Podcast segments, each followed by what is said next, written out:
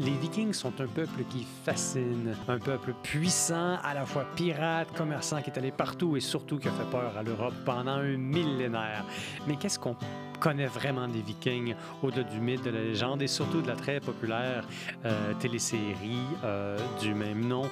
Comment est-ce que les Vikings ont émergé un peu comme un peuple autonome? Évidemment, les Vikings, c'est le nom d'une tribu, c'est pas vraiment un peuple, il s'agit des Scandinaves. Quand même, ce peuple-là a touché euh, au fait de sa puissance, au même cœur de l'Europe qui l'a ravagé. Donc parlons-y, retournons aux origines de l'histoire des Scandinaves. C'est dans une guerre avec la la la la la. C'est dans une guerre avec BO. La la la la la la la. Aujourd'hui, je reçois Frank Malt, François Maltais de son vrai nom, mais c'est encore plus épique quand on dit Frank Malt, et surtout quand on est sur le temps d'une bière. Frank, comment ça va? Ben, ça va super bien, toi? Ça va très bien. Écoute, moi, je je veux savoir, qu'est-ce qui, toi, te fascine chez les Vikings? Qu'est-ce qui fait que tu m'as proposé ça comme sujet aujourd'hui?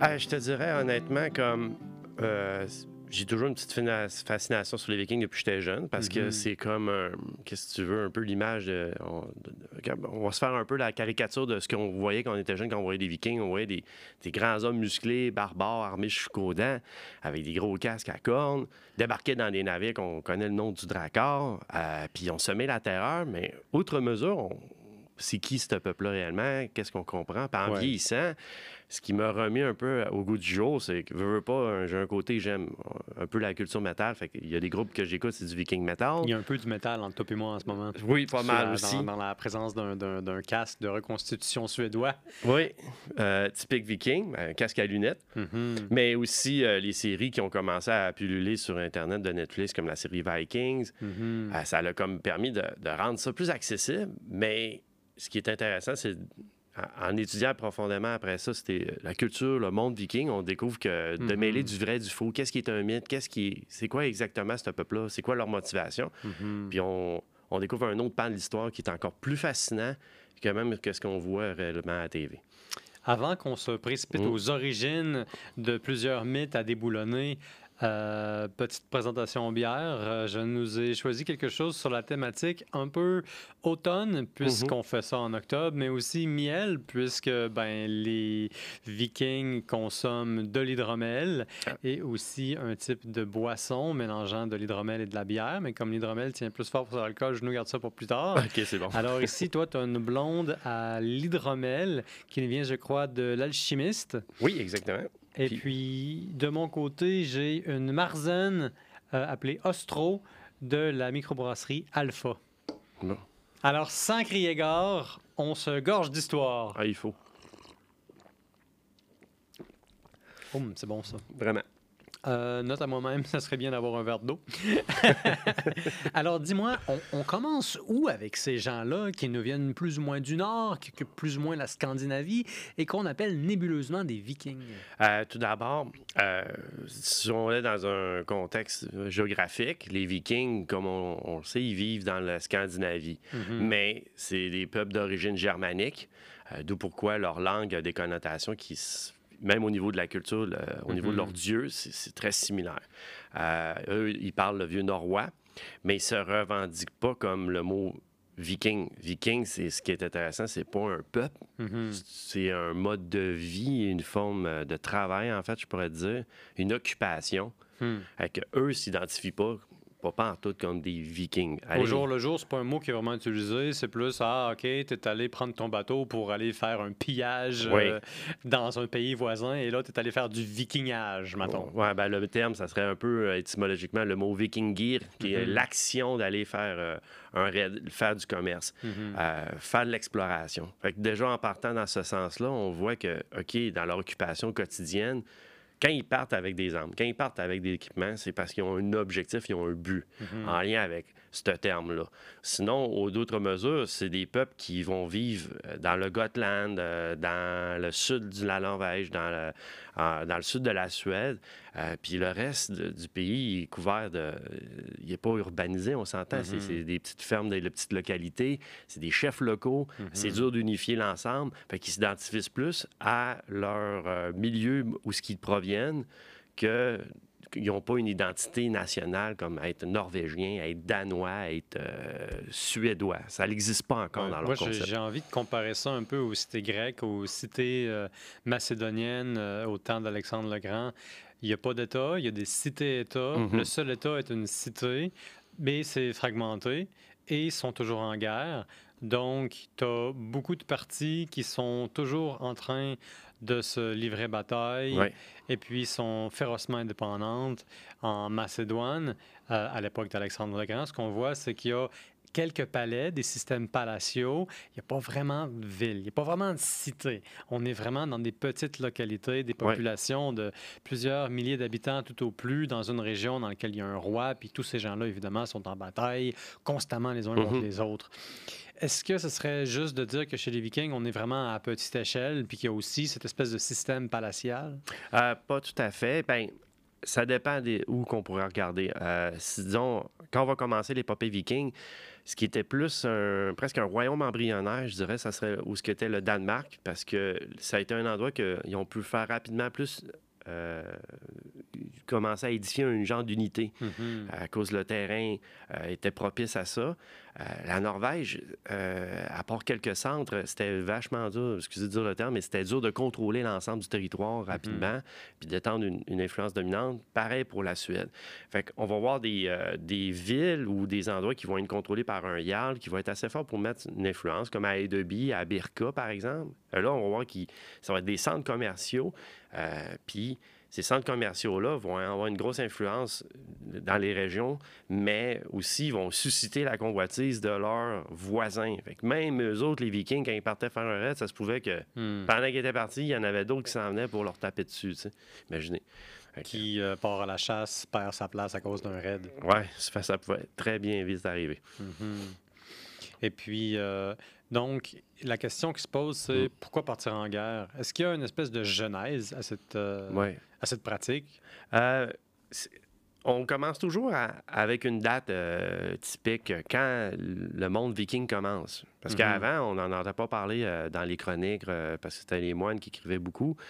Puis ça se trouve qu'en 793, à Lindisfarne, dans le royaume de la Northumbrie, c'est dans le nord de l'Angleterre, des groupes de vikings ont attaqué un monastère. Sans défense, des moines, ça se défend pas fort, ils se sont fait massacrer, une bonne Mhm. partie se sont fait mettre en esclavage. Puis toutes les richesses de l'église du monastère ils ont toutes été pillées. Fait que là, ça a fait, bien sûr, un- une onde de choc dans le monde chrétien européen. Eux, qui sait qui aurait le culot d'attaquer euh, justement des hommes de foi, de religion, Mm. tout bonnement, puis des massacrer? Bien sûr, ça a commencé un esprit de terreur. Puis le plus dur, c'est qu'après ça, c'est de voir que ces raids-là, ils ont commencé à augmenter en, en, en montée, en flèche. Ça, Mhm. c'est- pas juste Ça s'est une action comme une, une traînée de poudre. Carrément. Euh, le plus difficile, c'est de comprendre pourquoi les motivations qui ont, ils sont partis faire ça, leurs raisons, ainsi de suite. Puis c'est ça qui est au niveau de l'histoire qui est plus pertinente de voir comme Hmm. les Vikings, on pourrait même les décaler en une période de trois phases. Comme la première période qu'on a parlé avec les raids des monastères, ça va être des raids sporadiques, précis, rapides, efficaces, avec l'établissement de certains comptoirs commerciaux dans certaines régions, comme on va le voir dans, vers la Russie. Mhm. Par la suite, on va voir les, les Vikings vont prendre plus conscience de leur euh, force, peut-être. Ils vont commencer à avoir des chefs plus influents qui vont être capables de rassembler beaucoup plus de troupes. Là, on va être dans une phase de, de- dans l'idée de- d'imposer des États, dans l'idée de, de marquer euh, durablement leur présence en Europe, comme en Angleterre, ils vont le faire. Ils vont le faire en Normandie, ils vont le faire en Irlande, ils vont le faire dans ce qu'on a l'Ukraine. Ils vont même établir des types de royaumes, Mhm. justement, puis ils vont être quand même durables. Puis la troisième phase, ça va être les dernières phases d'exploration, de colonisation, mais aussi de leur incorporation dans le monde européen, à cause que le christianisme, d'une certaine façon, ironiquement, ils ont commencé à attaquer, c'était un peu païen, ils ont commencé à attaquer des, des institutions chrétiennes, ils sont- vont devenir eux-mêmes chrétiens, ils vont par la suite faire partie du monde européen, abandonnant ici leur mode de pillage et de violence, d'une certaine façon. Donc, on, on fait vraiment le, le- le- le tour du cercle. On, Ouais. on clôt le cercle avec eux. On part du moment où est-ce que tu as des raids sporadiques, un moment où est-ce que les Vikings semblent, comment je pourrais dire ça, emprunter le même mode de vie qui euh, leur offrait des victimes, si on veut, sur un peu d'argent. Ben, comme d'où l'idée du départ. Pourquoi ils vont faire ça? Euh, il y a plusieurs théories, mais ce qui est le plus probable, euh, les hypothèses, c'est quand on en regarde au niveau de leurs euh, moyens de subsistance, on s'entend géographiquement, leur pays, à part avoir du poisson, chasser, la, la pêche, il n'y a pas tant d'en- d'endroits propices à l'agriculture. Hmm. Qu'on s'entend que, euh, que beaucoup d'entre eux ont dû avoir des perspectives comme est-ce que je vais aller m'établir ailleurs pour aller chercher des terres? Mhm. Au niveau des richesses, on s'entend aussi, les Vikings, c'est pas des endroits qui avaient été forts à, à- à chercher au niveau des richesses premières, des, mat- des matériaux comme les métaux, c'était quand même assez rare. Euh, fait aller faire de la rapine, pour eux, c'est une façon d'acquérir ces biens-là, d'augmenter leur statut social. Euh, puis, veut, veut pas, ça leur permettait aussi, par exemple, on va le voir, les quantités de pièces de monnaie vont reprendre. Il y avait, pour eux, ça n'avait pas vraiment de valeur, c'était de les faire fondre puis refaire des objets avec ça Hmm. pour mieux revendre. Euh, que ça, c'est ça qui était plus euh, une idée de prestige puis de puissance pour eux. C'est plus tard euh, qu'ils vont comprendre que, hum, que ces richesses-là, ils vont être capables d'aller les chercher plus quotidiennement, sans avoir des fois avoir besoin vraiment d'avoir levé le doigt. Mais je ne vais pas trop élaborer là-dessus.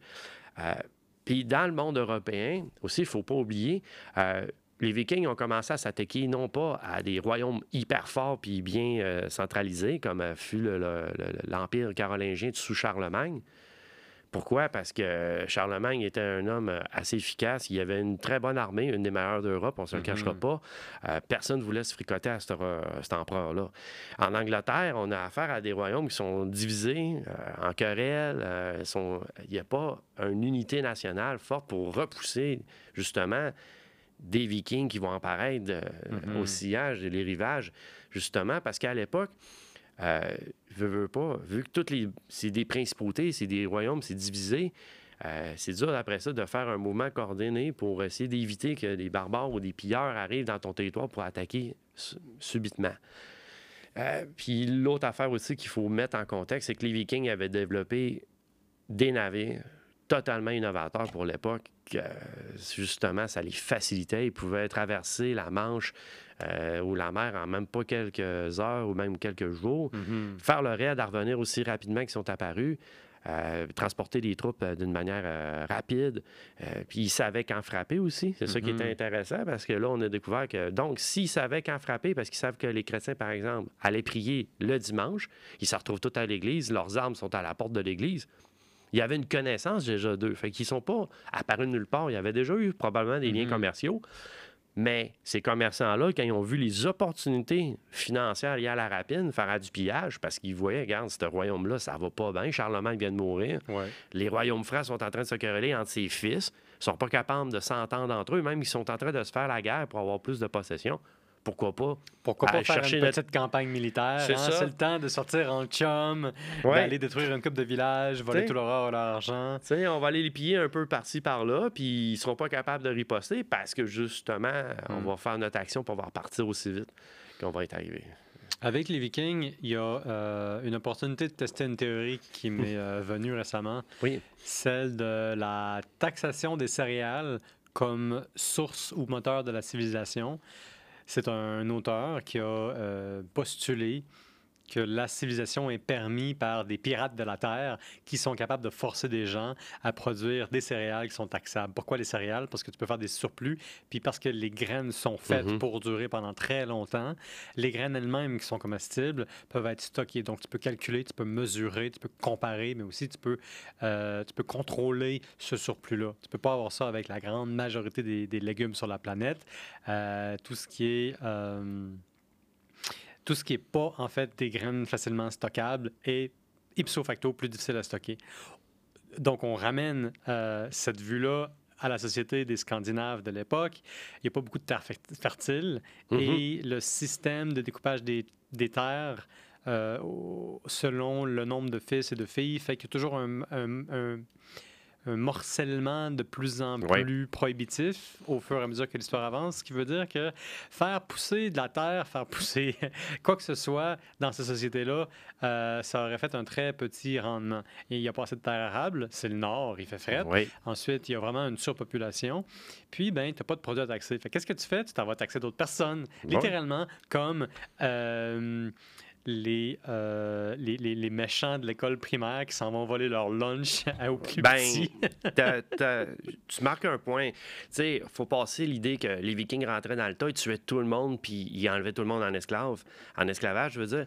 Euh, c'est un. faut faire quand même mettre la part des choses. Mhm. Euh, ça leur donnait aucun avantage de tuer tout le monde, d'un, parce que c'est pas eux qui. Ils savaient que les gens, ils étaient tributaires d'une certaine façon. C'est-à-dire, s'ils attaquaient, Mhm. puis leur ils faisaient leur aide de terreur, mais d'une certaine façon, ils disaient si vous voulez qu'on en revienne puis qu'on massacre pas le monde, vous allez devoir nous donner un tribut. C'était Le bon vieux racket. Ben, c'était efficace, Ben ça oui. a fonctionné. Euh, on a découvert que dans le nord de la Norvège, où il y avait des peuples autochtones, euh, il n'y avait pas des- une communication euh, vraiment euh, proprement parlée avec les, les Vikings norvégiens. Mhm. Euh, ce qu'on a découvert, c'est qu'ils laissaient genre une stèle dans le nord, où ce que les, les Autochtones leur apportaient des fourrures, leur apportaient euh, des, des défenses de morse, ainsi de suite, qui étaient très prisées sur le marché européen. Mhm. Euh, en échange, on avait l'air de comprendre que les Vikings, c'était comme si vous faites ça, on va pas vous rentrer dedans. C'est Mhm. une façon de, de montrer leur force. Fait que c'est ça qu'on voit là-dessus qui commence à s'établir. Puis ce qui était fascinant, c'est d'où ta théorie de les grains, ce qui, Mhm. est- qui a été vérifié, c'est qu'on a découvert que euh, dans des villes de Suède, il y avait des usines de- pour faire des pains qui, qui nourrissaient les villes puis des villages aux alentours. Des usines? Oui, à pain. Fait qu'il y avait des artisans qui avaient fait des, euh, des boulangeries, mais que les grains, les céréales, provenaient pas, pas en tout du territoire où ce qui était. Fait que c'était des réseaux commerciaux qui étaient très loin, qui partaient soit de- dans les régions de, euh, de la Pologne, vont même aller jusqu'à l'Anfrise, dans le Danemark, dans- vers la France, puis ils remontaient ça pour produire du pain pour nourrir la population. Fait donc, il y avait durablement eu ces contacts commerciaux-là qui s'avaient établis. Puis sinon, comme on peut le voir, ben, ils vont le mettre par la force pour être sûr d'avoir ces produits-là qu'ils cherchent puis qu'ils ont besoin pour développer leur économie ou leur subsistance. Mhm. C'est fascinant hein, comment Mhm. la technologie peut nous aider à analyser le passé, littéralement. Mhm. Tu es en train de me dire que les scientifiques, ou en tout cas les chercheurs, ont analysé le grain, ils ont fait des tests à la- au grain, puis ils ont été capables de d'identifier leur provenance. Puis ils ont vu que c'était pas du tout ce coin-là, c'est ça? Exactement. Est-ce qu'on sait d'où est-ce que ça venait? Espagne, Italie, Non, France? ça serait Non. vraiment plus dans Un les peu partout? Un peu euh, comme on peut voir, ouais, un peu partout. Tu sais, dans Mm. le nord de la Belgique, euh, nord de la France. On a le- les endroits même, comme ils ont fait des comptoirs commerciaux jusque dans le fin fond de l'Ukraine. Euh, fait que, tu sais, le- dans les premières phases, ils étaient très. Avec leur navire, comme je pouvais. On va en revenir avec le, le, le-. En fait, le terme, c'est le landskip, ce qui veut dire le, bateau long. Mhm.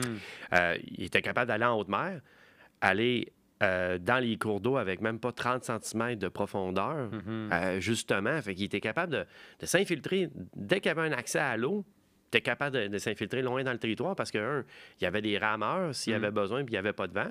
Puis quand c'était le temps, il y avait une grande voile aussi qui faisait en sorte que le navire pouvait se propulser rapidement sur la mer puis de, de- de- d'en revenir euh, rapidement à bon port. Fait qu'ils étaient hautement adaptables, peu importe le cours d'eau, peu importe le tirant d'eau. Justement. Ils avaient des bateaux qui pouvaient aller loin, ce qui faisait d'eux vraiment un, un peuple entre deux grands paradigmes historiques. Euh, D'un côté, c'est des grands navigateurs hors pair, ils Oui. sont rendus en Amérique. D'un autre côté, c'est des grands marchands à une époque où est-ce que la plupart des marchands marchent pas loin pour vendre leur stock. Ouais. Et non, le jeu de mots n'est pas voulu, Ouais. euh, dans le sens que il semble être un peu le, le FedEx ou le Walmart de l'époque en faisant des, des- des échanges sur des milliers de kilomètres de l'ouest à l'est puis du nord au sud, surtout avec Mhm. le haut de la Norvège. Euh, ça explique assez facilement pourquoi le commerce international serait devenu beaucoup plus intéressant que tout d'un coup faire euh, des pillages. Ouais. Mais il semble aussi que l'un a accompagné l'autre. Mhm. N'est-ce pas? Ben, oui. euh, Puis, tu sais, je veux te dire, euh, dès qu'ils voyaient les, les perspectives s'a- s'avancer vers eux, ils découvrent des nouveaux royaumes. Mhm. Euh, ils ont frappé aussi loin que dans les Californes Méades, dans le sud de l'Espagne, au Maroc. Ils ont frappé en Sicile. Après ça, ils ont même essayé d'attaquer Byzance, le- la capi- Constantinople de l'Empire byzantin. Et ils sont restés là. Hein? Il y a une délégation de Vikings qui s'est rendue là-bas et qui a servi de garde du corps à Ouais. un des califes. Explique-moi ça un peu. Ben, en fait, c'est pas un calife, c'est euh, un l'empereur de Byzance. Ah oui, Euh, mauvaise époque. puis- oui, puis notamment, euh, ce qui était intéressant, c'est que les Vikings ont réussi à s'établir un, un royaume à- dans le monde de Kiev, euh, la capitale de l'Ukraine. Mhm. Puis c'est dans la légende, il faut prendre ça avec un grain de sel. Sans- Les Slaves ils ne savaient pas comment se gouverner eux-mêmes. Ils auraient demandé aux Vikings suédois qui appellent eux autres les Varegs Mhm. de les gouverner pour eux euh, parce qu'ils sont pas capables de le faire par eux-mêmes. On s'entend, euh, mettons, on met les faits un peu ensemble. Je pense que ça a été on impose notre autorité par la force, vous allez nous obéir parce qu'on est plus fort que vous. Mhm. Là-dedans, ils ont créé des euh, premiers États embryonnaires dans le monde slave, mais c'était les Vikings qui ont été à l'origine. Euh, les Vikings ont décidé de faire une attaque pour parce qu'ils ont vu les richesses de Byzance puis de Constantinople. Ils ont dit comme ça pourrait être une bonne opportunité d'attaquer cet empire parce qu'ils étaient en train de se battre contre les, les Sarrasins euh, dans, l'étroit de Palestine, euh, puis ils étaient occupés en Italie. Les Vikings ont décidé d'attaquer Constantinople, mais ils, ont découvert que les, les Byzantins avait une technologie qui c'était le feu grégeois, fait que les navires Vikings n'ont pas Par contre, ça reste que J'essaie d'imaginer ça dans ma tête. C'est un peu surréaliste. c'était comme 8 navires contre à peu près des chroniques, euh, 300 navires euh, vikings, euh, les 8 navires byzantins qui Ah, étaient oui. même pas vraiment armés, équipés, mais le feu grégeois a fait en sorte de, de- de flamber, euh, de, mettre le feu à tous les premiers navires. Puis bref, les vikings ont fait OK. Puis il n'y pas- avait pas les techniques de siège pour Mhm. attaquer Constantinople. Mais reste qu'un des rois comme Basilus II, euh, qui était un roi assez efficace, il a vu l'opportunité de dire OK, qu'est-ce que je pourrais faire de ces guerriers-là? Un, je vais les amener à être euh, euh, dans mon, mon champ d'intérêt en disant Regardez, je vais vous donner des richesses. En même temps, si vous me protégez moi puis mon royaume, bref, euh, ainsi de suite, ça va commencer à nouer une relation durable. Mhm. Puis sur le long terme, euh, ça va être rendu que même sa garde personnelle, les, même les gardes des autres empereurs byzantins, ça va être la garde varangienne qu'on va appeler, c'est des vikings qui vont être les gardes du corps des empereurs byzantins parce que, un, ils vont être loyaux. Tant que tu les payes, Ouais. ils vont se battre à mort pour toi. Puis même au combat, ils ont changé souvent les cours de bataille. Ont- on a vu comme quand ils se sont battus contre des Petcheneg ou ainsi de suite. Euh, ils voyaient des grands gars armés jusqu'aux dents avec des haches à deux mains rentrer dans le tas, puis ça faisait une frayeur au monde parce qu'ils n'avaient jamais vu ces genres de combattants-là arriver. Pour les Québécois qui nous écoutent, Mhm. disons-le autrement, euh, ils niaisent pas avec la POC. Non, pas pantoute. Non, non, non. Généralement, c'est pas des enfants de cœur là-dessus. Et puis, est-ce qu'on pense que généralement, ils auraient eu une, une- une stature un peu plus haute que la moyenne de la population? Parce qu'il faut le dire, il y a les mythes, il y a les réalités, puis en Mhm. réalité, euh, la réalité est pas si loin du mythe dans bien des cas. Ouais. Donc, il est possible que ces gens-là, un peu comme la plupart des Scandinaves aujourd'hui, soient un peu plus hauts que la moyenne du monde. Mais moi, j'ai d'autres questions. Oui. Est-ce que tout le monde avait une barbe? Est-ce que la barbe, c'était important? Et est-ce qu'on avait des chapeaux à cornes? Et est-ce qu'on buvait dans une corne? OK. Beaucoup de questions. Euh, au niveau Par ordre de priorité, là, clairement. OK. Allons-y avec euh, physiquement. Euh, loin d'écarter le mythe qui était grand et fort, OK, on ne va pas trop généraliser. Et ceux qui étaient vraiment guerriers, qui étaient bien nourris, on s'entend, leurs conditions physiques étaient euh, peut-être, je pourrais dire, au-dessus de la norme. C'est normal, ils avaient volé leur lunch à leurs, Ouais, à justement. Mais une bonne partie de la population, on ne se le cachera pas, euh, il y avait souvent des carences alimentaires. hein. On Mhm. découvrait dans des, euh, fou- des, euh, des sites archéologiques euh, qu'il y en a beaucoup qui souffraient de dysenterie, de malnutrition, euh, ainsi de suite. Euh, fait que de loin d'enlever l'idée que tout le monde est beau, fort et ferme. Ben oui. Euh, de l'autre côté, les Vikings, c'était des gens qui avaient une, une, allouaient une importance énorme pour l'hygiène et la, la beauté, la prestance. Mhm. Fait que généralement, il y avait tout le temps des outils pour se curer les oreilles, la nettoyer les dents. Il y avait des chiffons pour ça. Avec, il y avait des éléments comme des peignes pour la barbe, ainsi de suite.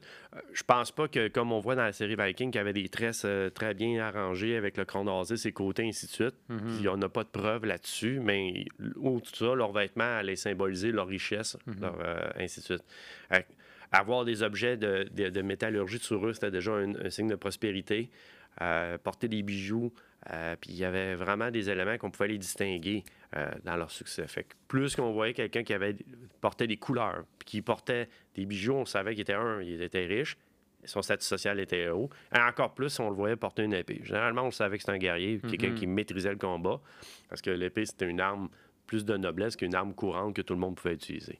Hmm. Euh, et pour les casques, pour l'équipement viking, on- on- on- comme vous voyez voir le casque, ceux qui peuvent voir l'émission, euh, les casques à lunettes viking, n'ont pas de cornes. C'est un mythe. Mais oui, ils buvaient quand même des breuvages dans des cornes de bouc. Ça, c'est arrivé pour de vrai. Maintenant, on le sait, vous pouvez arrêter de nous écouter. On a atteint notre but aujourd'hui. Ouais, les vikings Euh, boivent dans des, dans des cornes. C'est sûr que les cornes, ça vient des bandes dessinées. Je vois pas ça autrement. Ouais. Honnêtement, je doute pas qu'Astérix et Obélix aient joué un rôle assez important là-dedans, à faire sortir la corne du jeu. Euh, un petit peu plus tôt, tu nous parlais de colonies. Oui. Euh, et ça, ça me marque parce qu'évidemment, moi, je fais le contraste avec les, euh, avec les Grecs. Je suis en train de préparer un épisode là. Mhm. Je regarde le, le pire parti de l'histoire avec Alexandre Legrand et euh, le nombre de beuveries par, par centimètre carré du livre que j'ai utilisé est assez énorme. Il y a beaucoup à dire sur l'excès des Grecs, mais je suis en train de diverger. Et puis, ouais, les colonies, euh, ils semblent avoir ça en commun parce que tu me dis que les euh, Vikings, en voyageant, ils s'en vont s'installer à des places, créer Oui. des colonies, créer des postes de traite. Euh, et puis, les, les Grecs font un peu le- le- la même chose. Mhm. Est-ce que tu vois la même comparaison? Est-ce que, est que ça a marché? Est-ce que les Gr- euh, pas les Grecs, les, en dehors de l'Ukraine, est-ce que les Vikings ont fondé des colonies ailleurs qui ont fonctionné? Oui, notamment dans le nord de l'Angleterre, les îles Féroé, les îles Shetland, Mhm. l'Irlande. Dublin, c'est les Vikings qui ont fondé cette ville-là. Ah, ouais. C'est un comptoir commercial, ainsi de suite.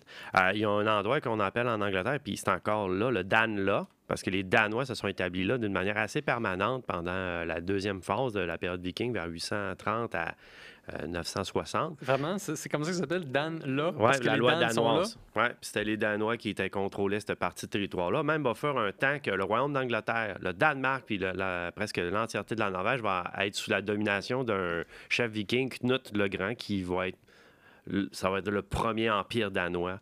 Euh, de cette époque-là. Ça va durer le temps de son règne, là, de 34 ans à peu près, si je me rappelle bien, euh, jusqu'à sa mort, euh, qui vont marquer les Vikings durablement la langue anglaise avec des incorporations des mots danois. Par exemple, le mot skin, qui veut dire peau, ben, ça vient du norrois, du vieux norrois. Ah, oui. Ensuite, ils vont coloniser des endroits comme l'Islande. Encore là, si vous allez en Islande aujourd'hui, les Islandais, quand ils parlent, c'est du vieux norrois à mis à jour. Fait vous Hmm. entendrez parler des vieux vikings d'une certaine façon. Euh, ils ont été euh, la Normandie plus tard aussi, parce qu'à Ouais. force, les Francs, euh, ils Ouais, étaient ouais, tannés de les voir se faire attaquer par eux. Ils vont donner justement à Rollon un fief.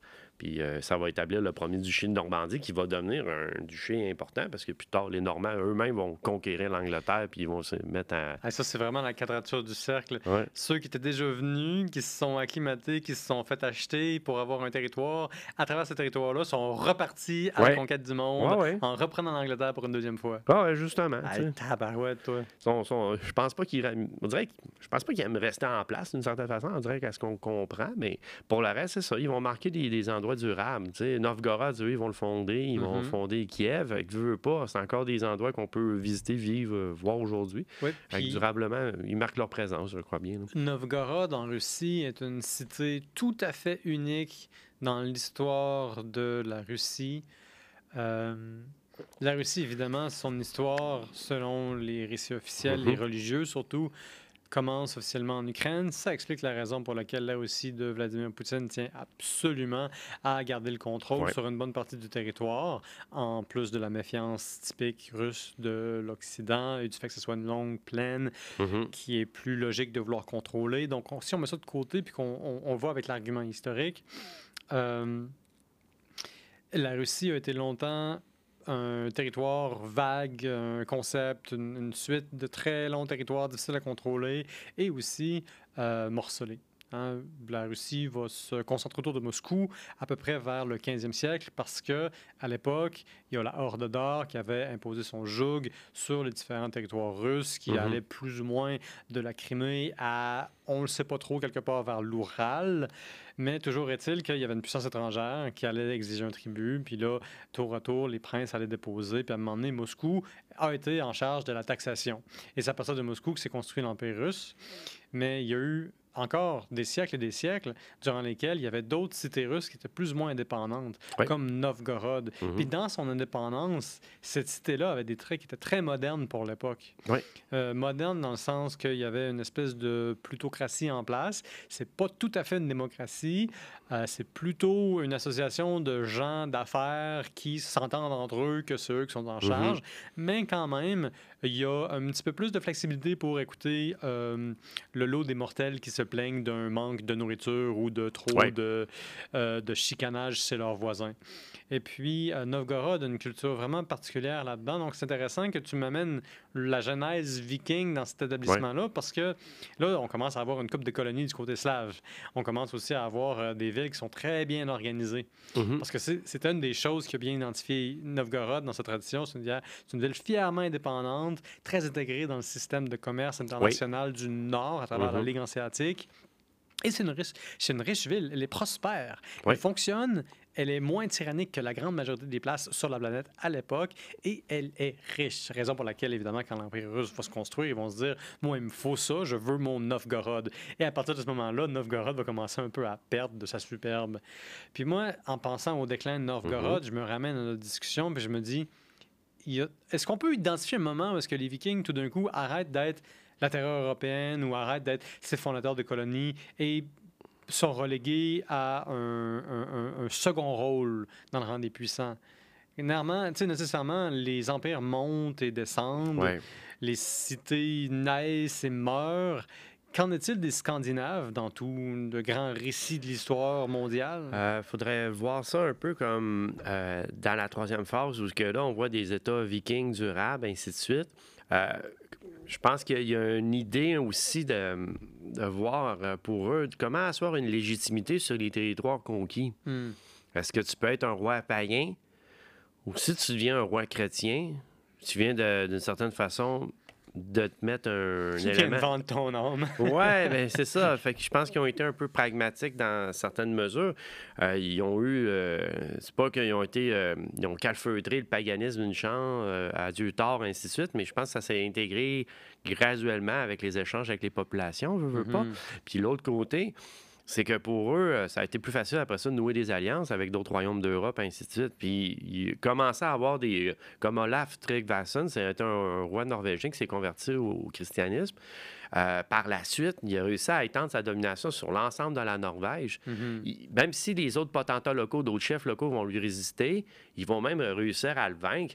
Ça va pas empêcher ses descendants de d'avoir un pouvoir légitime, de dire oui, mais moi, je suis reconnu par des vraies autorités. Je suis le fils de Olaf, que je vais prendre le trône. Et puis ça a commencé à établir des vrais royaumes durables. Mhm. Puis une fois que ces royaumes-là, ils ont été assez forts pour écraser les rivaux locaux, euh, ils se sont rentrés involontairement dans le monde européen, euh, parce qu'après ça, dans le monde européen, tu ne peux pas attaquer un autre monde chrétien sans l'approbation du pape ou ainsi de suite, veux, veux pas. Hmm. C'est devenu des puissances commerciales dans le nord, euh, comme on va le voir, la, la Suède va donner plus tard un empire assez fort puis puissant, surtout pendant, après la guerre de 30 ans, mais avant, la période viking, je veux dire, une fois que ça- Mhm. ils vont comme une fois qu'ils vont devenir comme chrétiens, ils vont disparaître. Parce que là, ils feront plus les raids, les attaques sanglantes. Ce ne sera plus des païens, ça va être des chrétiens. C'est intéressant, ça, dans, Mhm. les, euh, dans, dans les livres d'histoire. Il y avait un groupe plutôt important qui était une, une capacité militaire non insignifiante en Ukraine. À une époque où est-ce que tout le monde choisit une religion pour choisir une identité, pour choisir un drapeau Mhm. et comme stratégie politique d'expansion, euh, cette gang-là, ils se sont convertis au judaïsme et ils ont été complètement oblitérés de l'histoire. C'est-à-dire que tout d'un coup, personne a parlé d'eux. On a Mm. complètement arrêté d'écrire sur eux. C'est possible qu'ils se soient fait absorber par quelqu'un d'autre, par euh, un, un autre groupe.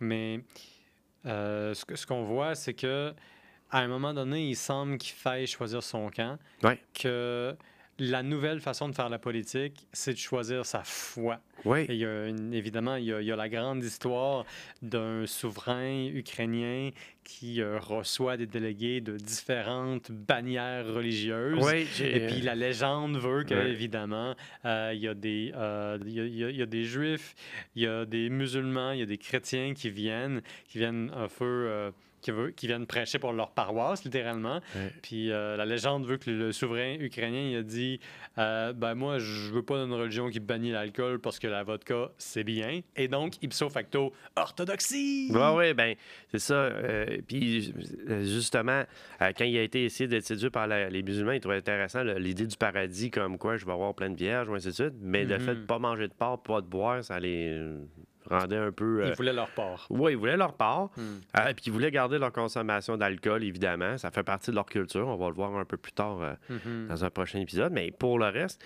euh, s- se réintégrer dans l'orthodoxie, ce qui est intéressant, c'est que c'est là qu'après, euh, le monde byzantin va commencer à, à aussi propager euh, sa Mhm. culture dans le monde. C'est comme, il faut le voir, une mosaïque de culture. Les Slaves mélangés avec un peu de sauce de vikings norvégiens, plus Mhm. l'écriture cyrillique va arriver avec la région orthodoxe, ça va donner l'embryon des peuples qu'on connaît d'aujourd'hui d'Europe. Et ça nous fait un autre sujet fascinant pour le podcast dans lequel on aime donc brasser de l'histoire. Ah, Quand toujours. tu brasses des cultures ensemble, c'est encore mieux. Ah oui. Mot de la fin, ce que tu retiens, toi, sur l'ascension euh, des peuples scandinaves, quelle est la leçon que tu en tires ou la, la, la, la, la meilleure leçon pour les, pour les gens qui veulent construire un empire, mettons? Ah, la meilleure leçon. Ma- Mettons que tu parles d'un dictateur, là. OK, euh, qu'est-ce que je devrais lui dire? Euh, d'un, Je m'en allais pas prendre tout comme non, ça non. au départ, Non, mais non, non, mais c'est comme ça que ça a fini. Moi, je pense que euh, quand tu vois les Vikings, que ouais, ça a marché un certain temps, je pense, euh, un, petit, un petit raid coup de poing, Tirer le coup de poing. puis tu forces euh, l'autre à être euh, dépendant de toi, mais de, tu sais, t'as pas besoin d'avoir une force armée pour le Crée la contrôler. dépendance. Crée la dépendance. Carrément. Tu... Vendre des produits, offre des bons prix. Justement, puis si tu me donnes pas ce que je veux, je te frappe, mais dans le bon Mhm. sens. Tu sais, je veux pas être plate, mais euh, ça Là, a fonctionné tu parles parce pas que... des géants pharmaceutiques, là. Non, non, non, Tu parles non. vraiment... OK. juste pour... juste pour- je leur donnerai pas d'idée, OK? Ça marche. C'était Frank Malt avec nous pour le temps d'une bière pour retomber aux origines d'un peuple qui fait rêver, qui fait peur et surtout qui a grandement influencé l'histoire de l'Europe. Si vous aimez ce que vous avez entendu, ce que vous avez écouté, ce que vous avez vu, abonnez-vous, c'est le temps d'une bière. On brasse de l'histoire, comme vous l'avez dit et entendu à maintes reprises avec des- mes très mauvais jeux de mots. Et euh, nous vous serions reconnaissants de nous liker et de nous euh, partager lorsque vous aimez ça. N'hésitez pas à nous suggérer euh, des sujets de conversation. Pour le temps d'une bière, on sera toujours prêt à en parler. Encore une fois, un gros merci, Frank. Merci beaucoup. Merci pour la bière. Ça me fait plaisir. Ciao.